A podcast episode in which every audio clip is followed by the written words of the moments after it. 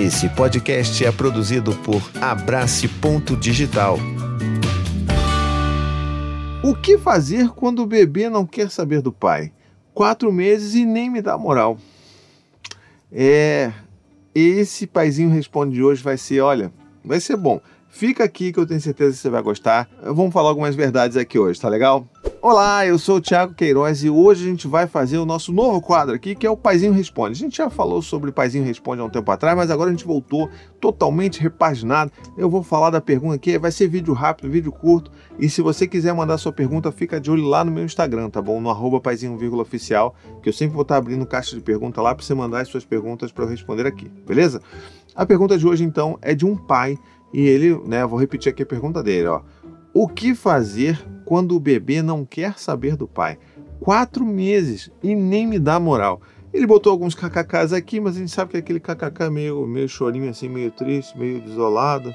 Né? Poxa vida, meu bebê de quatro meses não me dá moral. Vamos falar sobre isso, tá bom? É, não quero parecer é, rude nem nada, mas a gente tem que lembrar que um bebê de quatro meses, ele não dá moral para nada a não ser aquilo que atenda suas necessidades básicas, né? Ou seja, suas necessidades básicas de se alimentar, de sucção, todas essas coisas de frio, de toque, ele não vai dar moral para a pessoa X ou pessoa Y. Porque na verdade é durante esse período que a gente está ali trabalhando intensamente em criar vínculos. Então não adianta a gente esperar que os nossos filhos vão dar moral para a gente, sabe? A gente não vai dar um joinha para você. E pai, valeu. Não, a gente tem que fazer a nossa parte. E relacionamento, vínculo com filhos é uma coisa que é construída todos os dias, um pouquinho a mais cada dia. E a gente faz isso sendo consistente na forma como a gente responde aos nossos filhos. Pois é. Então, se a gente tem um bebê de quatro meses e ele tá ali só quer saber de mamar, por exemplo, poxa, olha, a Cora, minha filha mais nova, tem quatro meses. E eu sei que ela quer saber mesmo é de morder as coisas, de mamar, mas por outro lado, quando ela chora, ela sabe que ela pode contar comigo para se acalmar também, né? Porque eu tô sempre ali perto dela. Ela chorou, eu pego ela no colo, ela tá sempre no meu colo, eu tô sempre brincando com ela, fazendo palhaçada, careta e, e é nesse nessa interação tão próxima, tão intensa e atendendo às necessidades dos nossos bebês que a gente constrói essa relação para que, quem sabe, lá na frente ela dê bola para mim.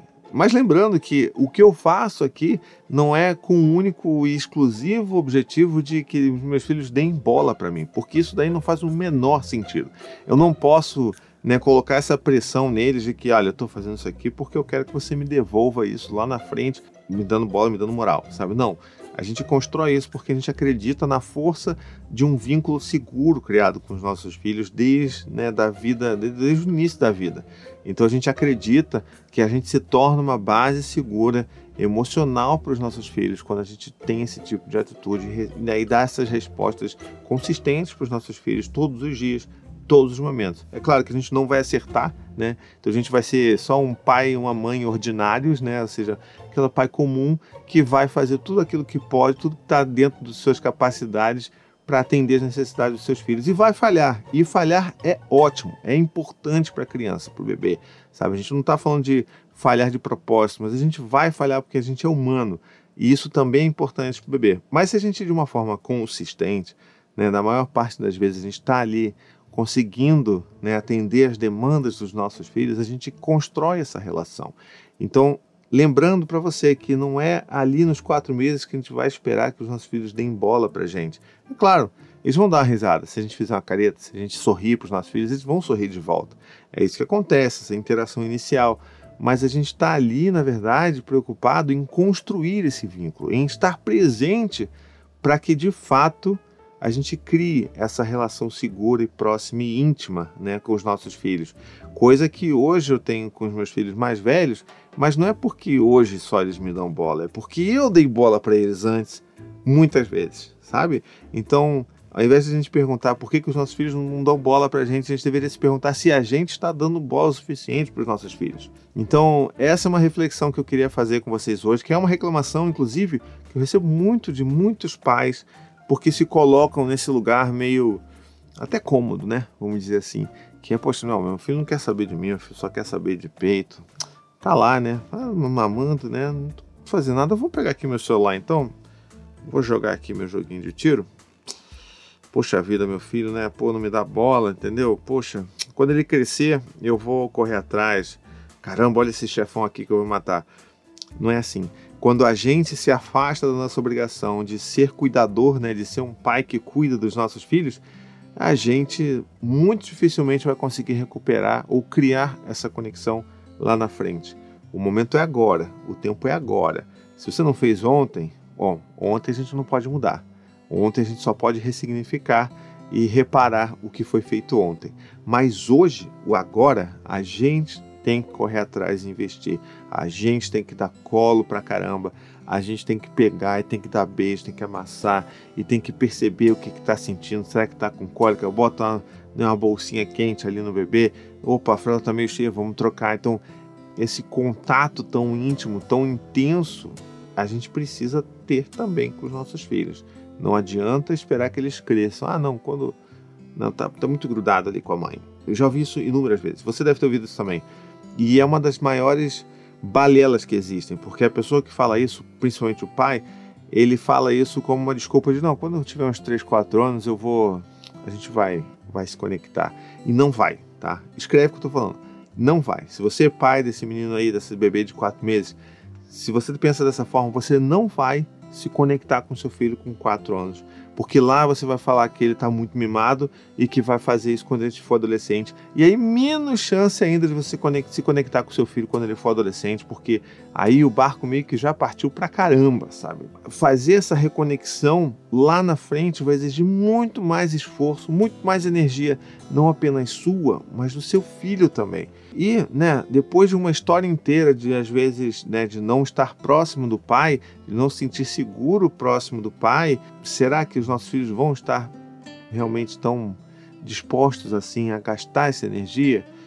A gente nunca sabe. Às vezes a gente dá sorte, mas às vezes não. Então vamos lembrar que o momento de dar bola, de construir vínculo, de cuidar de filho é agora. Agora, amanhã e sempre, tá bom? É isso de Paizinho Responde por hoje. Eu espero que você tenha gostado dessa resposta. Se você gostou desse vídeo, que é super curtinho, me ajuda a divulgar ele por aí, tá bom?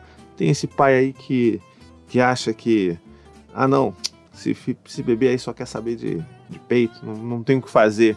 Manda esse vídeo para esse cara, tá bom? Vamos ajudar a desconstruir essas mentalidades tão arcaicas da paternidade e trazer todos esses homens para a idade moderna, para a idade né, em que os pais de fato cuidam de seus filhos tá bom? Se você quiser mandar sua pergunta, não se esquece, vai lá no meu Instagram que eu tô sempre abrindo caixinha de perguntas pro Paizinho Responde a partir de agora. E é claro, não se esqueça de se inscrever no meu canal. Caramba, se inscreve no meu canal, ativa o sininho aí, dá o seu like, comenta no vídeo, poxa, faz todas essas coisas que ajudam, sabe? Ajuda esse produtor de conteúdo. Se você quiser ajudar ainda mais, você pode ir lá no apoia.se barra vírgula e se tornar um apoiador do meu trabalho. Olha isso, com apenas 15 reais mensais, você me ajuda a continuar produzindo todo esse conteúdo acessível e gratuito para todo mundo, tá legal? Você tem recompensas muito bacanas e você vai ver tudo isso lá como acesso ao meu grupo de WhatsApp secreto de apoiadores. Então tá tudo lá escrito, explicadinho, bonitinho, e você pode apoiar durante o tempo que você quiser. E sempre vai ser muito bem-vindo, tá bom? Então é isso, vou ficando por aqui. Um beijo, até a próxima, tchau, tchau. Gostou desse podcast? Escute também os outros podcasts da família Paizinho Vírgula sobre parentalidade e infância. Tem o Tricô de Paz, Café com as Pediatras, Afropai, Tamo Junto, Sinuca de Bicos e também os podcasts infantis Coisa de Criança, Conta Pra Mim e Ideia de Criança.